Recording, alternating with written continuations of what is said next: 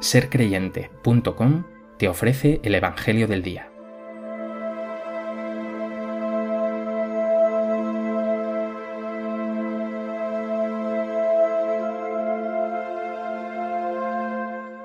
Del Evangelio de Lucas.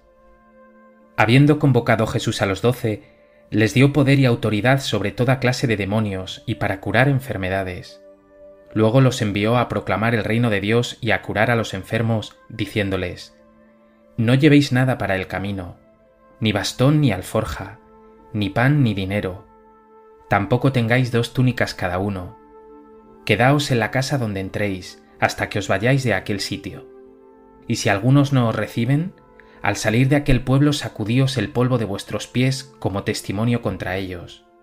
Se pusieron en camino y fueron de aldea en aldea, anunciando la buena noticia y curando en todas partes.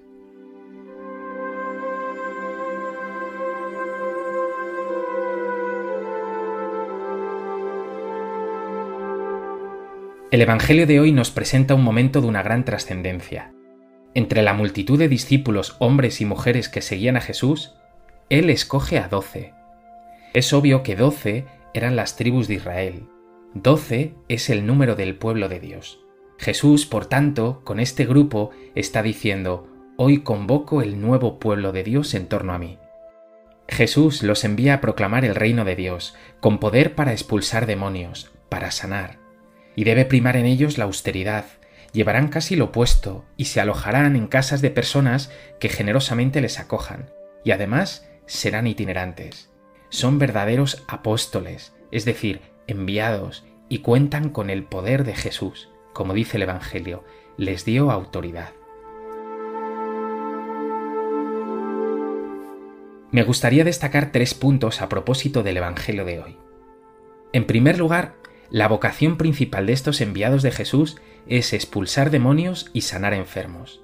Es expulsar del mundo ese mal que atormenta al ser humano, y que le atormenta en forma de pecado, de enfermedad, de depresión o de pérdida de sentido.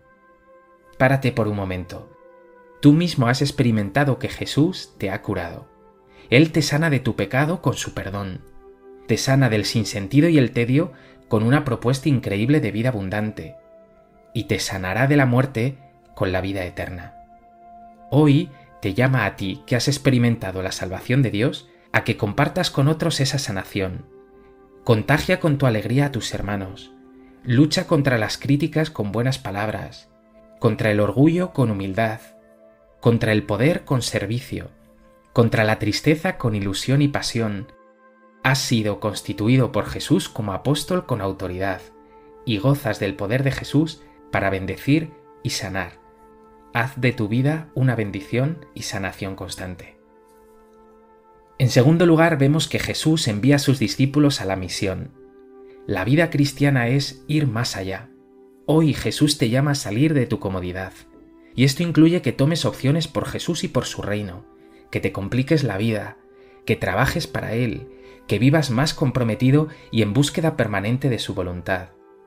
También, y esto nos duele mucho, que vivas con una mayor austeridad, que tu riqueza sea siempre estar en camino con Jesús, que tu seguridad sea saberte en las manos de Dios, con una esperanza que nadie te pueda arrebatar. Y en tercer lugar, lo más importante, algo que además me gusta repetir porque el Evangelio insiste en ello a cada momento. El texto nos dice que fueron anunciando la buena noticia. Nunca olvides que tu fe y tu misión serán únicamente verdaderas si son buena noticia para otros. El Evangelio es siempre una buena noticia de alegría, de salvación, de sanación, una propuesta increíble de vida, de misericordia y de acogida, especialmente de los más necesitados. ¿Se nota en tu vida que creer te hace mejor? ¿Eres una buena noticia para los demás?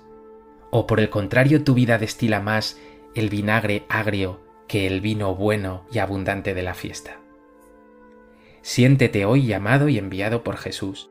Haz memoria por un momento de cómo Cristo te ha curado a ti de mil enfermedades y piensa cómo puede llevar esa sanación que has experimentado a los demás entonces sí, con la autoridad de Jesús serás su gran apóstol.